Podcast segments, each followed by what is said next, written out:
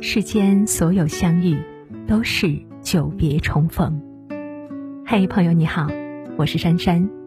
无论你在世界的哪个地方，我都愿意在这个温柔的夜色中，点一盏心灯，温暖你。欢迎收听《珊珊夜读》。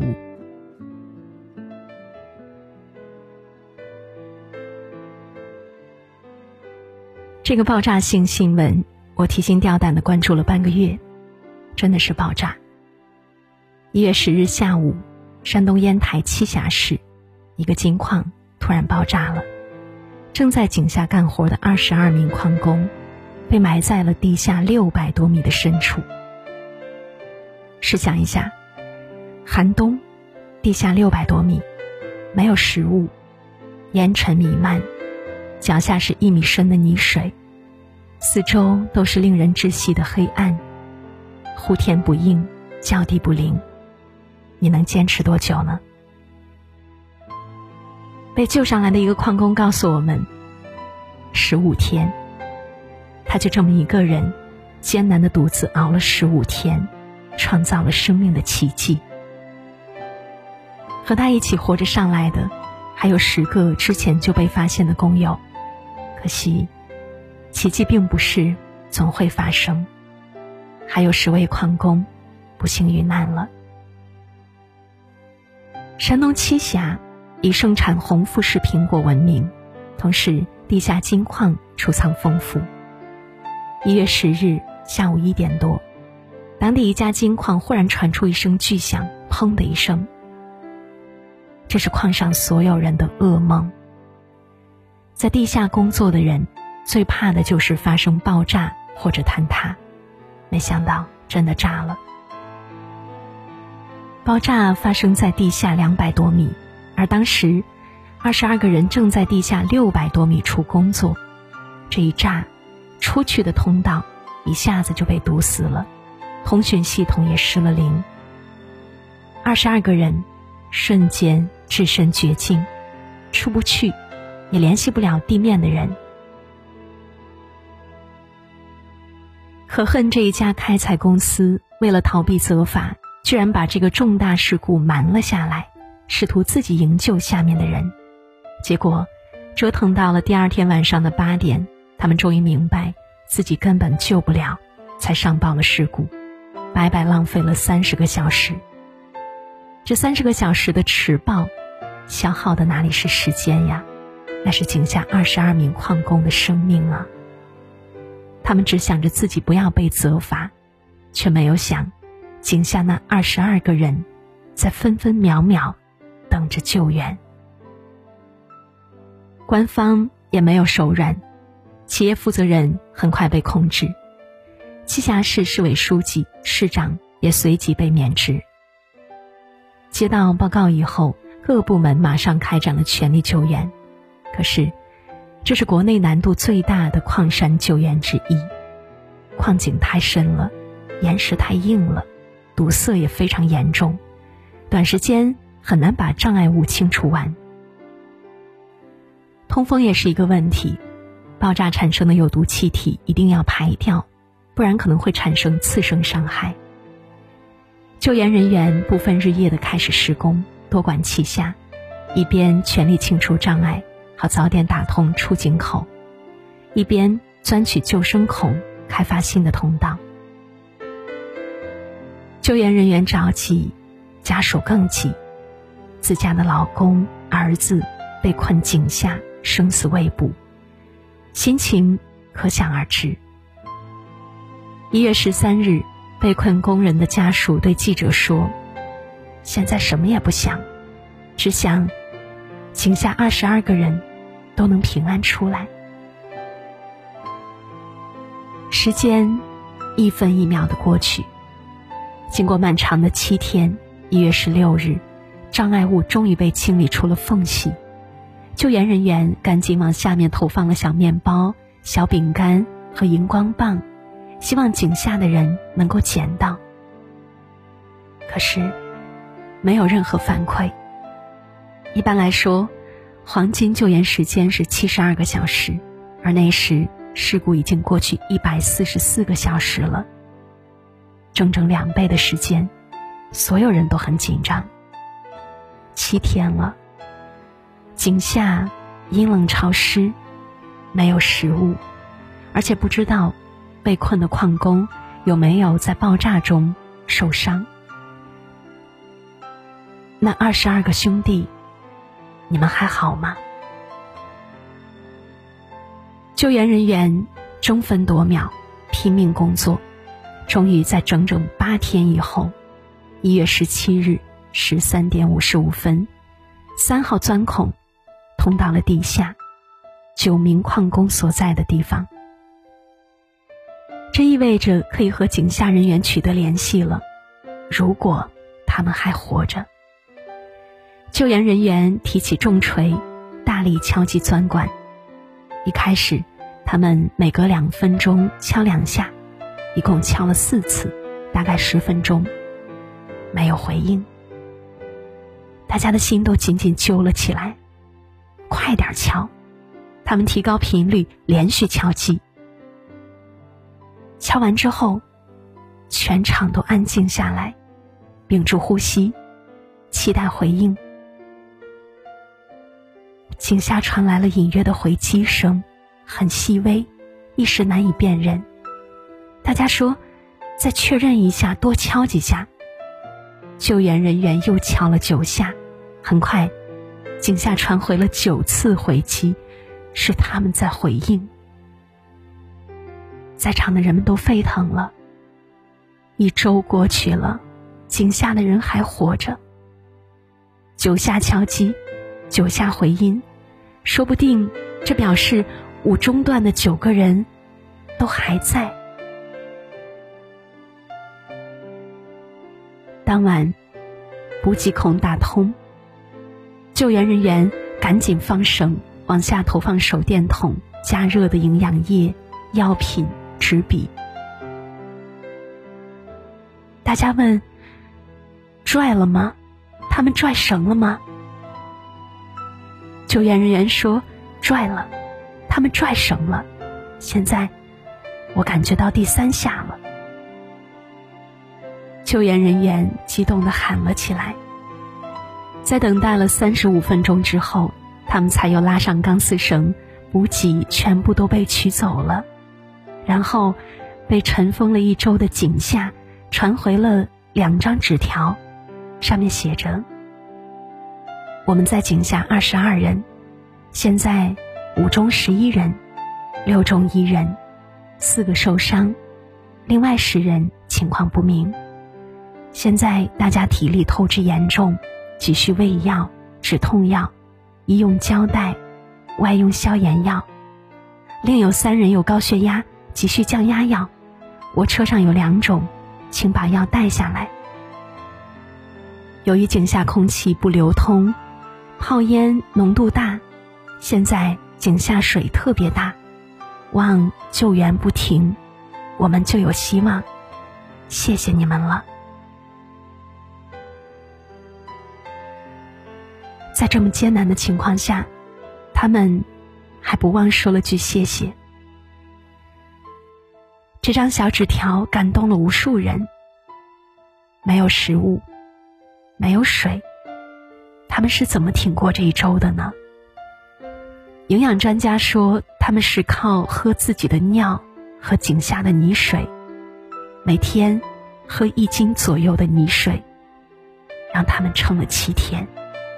救援人员看到希望，继续快马加鞭。第二天，十八日凌晨五点，被困矿工的另一处工作地六中段的孔也打通了。救援人员满怀希望的开始敲击钻杆，盼着另外十名失联的兄弟能够听到。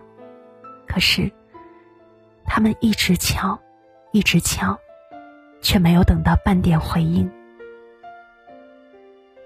上面的人不愿意去想那个坏结果。无论如何，他们都要全力救援。活要见人，死要见尸。他们说。我的兄弟在下面。一位矿工的妻子说：“她不知道丈夫在哪个位置，不敢确认他是不是取得联系的人之一，他说：“我就是千盼万盼，盼他平安，我们全家团聚。”一月十九日，爆炸发生第十天，救援人员和被困的矿工通了话，他们说，情况已经好起来了。之前有两个矿工体力很差，昏昏沉沉，现在好转了，能走路了。还有一个矿工受了外伤，现在已经进行了消毒包扎。还有人说，想吃咸菜、火腿肠、喝小米粥。这句话，让很多人泪目了。人在最难的时候，喝一碗小米粥都是奢望。不过，考虑到他们的状况，营养专家说咸菜和火腿肠还不适合吃，但是小米粥还是送了下去。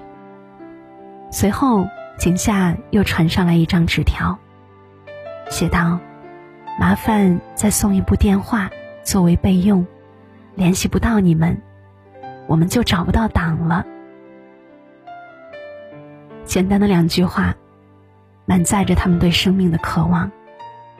可是晚上十八时再次通话，井下传来的却是坏消息。受伤的那名矿工，原来是在爆炸中冲击了头部，现在他伤势危重。已经陷入了深度昏迷。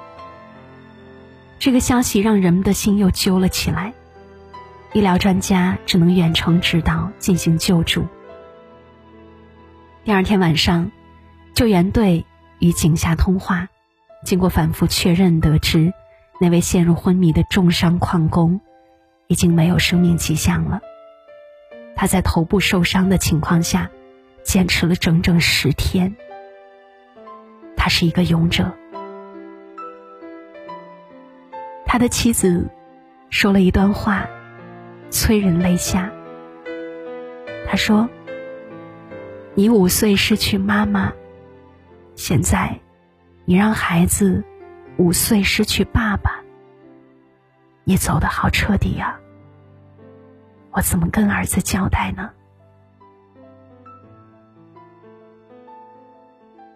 而另外的十个人，又和这位去世的工友相伴了五天五夜。救援人员继续努力，想尽办法打通救人的通道。第十二天，又传来让人揪心的消息：通道仍然有大概一百米的严重堵塞，全面打通大概还需要十五天。十五天呀！意味着，失联的十一个人生还机会更加渺茫。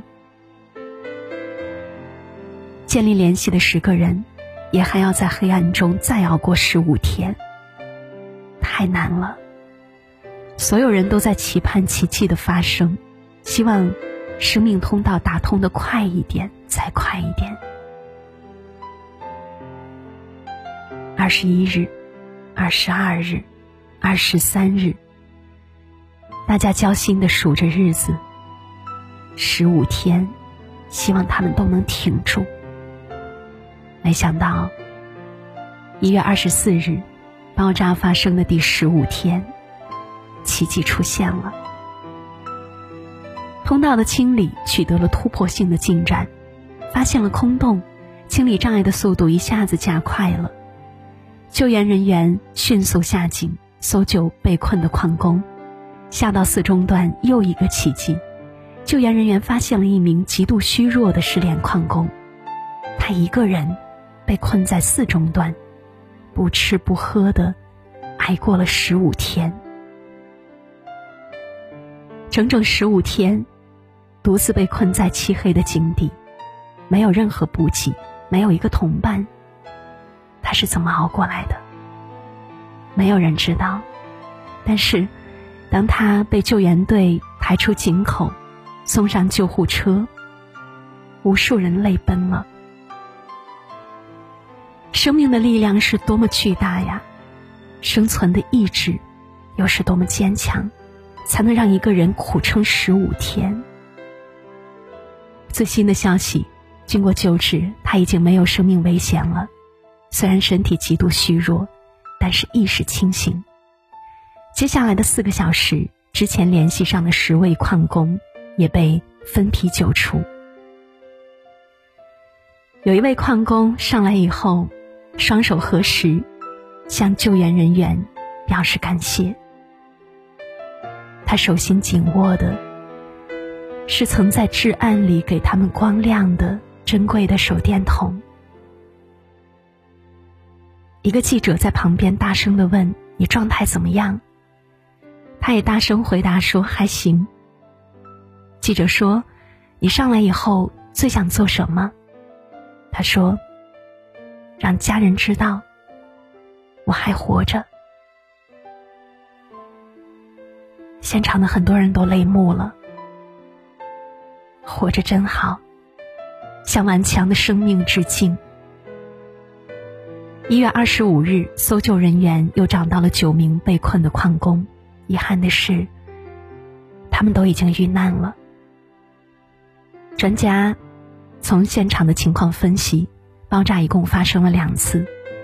第一次爆炸后，这九名矿工一起向上攀爬，不想遭遇第二次爆炸的冲击，不幸遇难。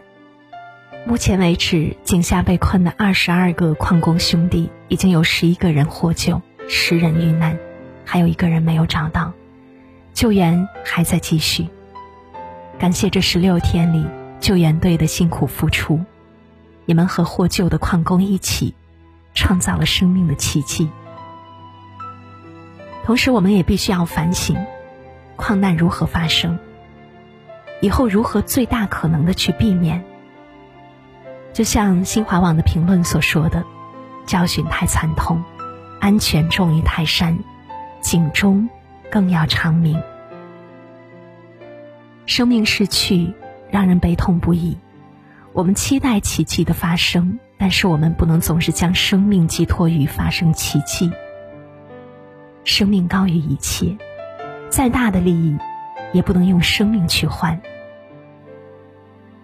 每一个矿工，每一个普通人的生命，都无比珍贵。愿逝者安息，也为获救的矿工点赞。你们再次向我们展示了生命的顽强，让我们更加懂得，即使身在最暗处，也不要放弃生的希望。更盼望目前还在搜救的矿工平安回来。点亮赞和再看，为生命的顽强。点赞，一起为失联矿工祈愿。